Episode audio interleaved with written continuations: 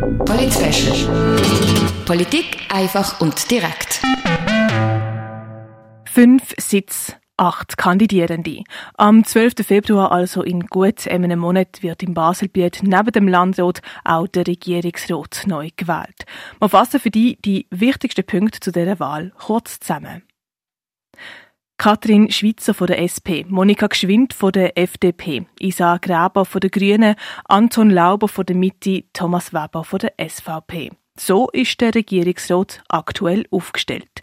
Von diesen amtierenden Regierungsräten treten alle außer Thomas Weber am 12. Februar zur Wiederwahl an.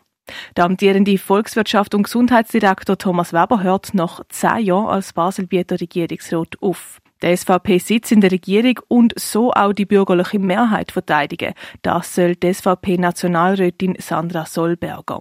Zusammen mit den beiden bisherigen Anton Lauber und Monika Geschwind bildet Sandra Solberger die bürgerliche Allianz. Drei Kandidierende für drei Sitze. So soll laut der Bürgerlichen die aktuelle Zauberformel gewahrt werden, also dass die fünf wählerstärksten Parteien je mit einem Sitz in der Regierung vertreten sind. Eine linke Mehrheit im Baselbieter Regierungsrat, das will die SP. Sie schickt neben der amtierenden Regierungsrätin Katrin Schwitzer den Bubendorfer Landrat Thomas Noack ins Rennen um einen von den fünf Sitz in der Regierung.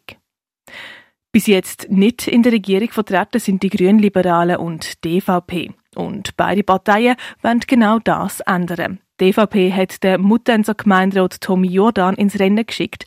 Für ihn ist es der zweite Anlauf für einen Sitz in der Regierung. Vor zehn Jahren hat er gegen Anton Lauber verloren, aber doch mit einem Achtungsresultat.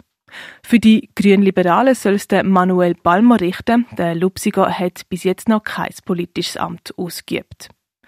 Grünliberale, FDP, EVP, die Mitte, die SP, die Grünen und die SVP. Alle Parteien, die im Landrat vertreten sind, kämpfen um Sitz in der Regierung.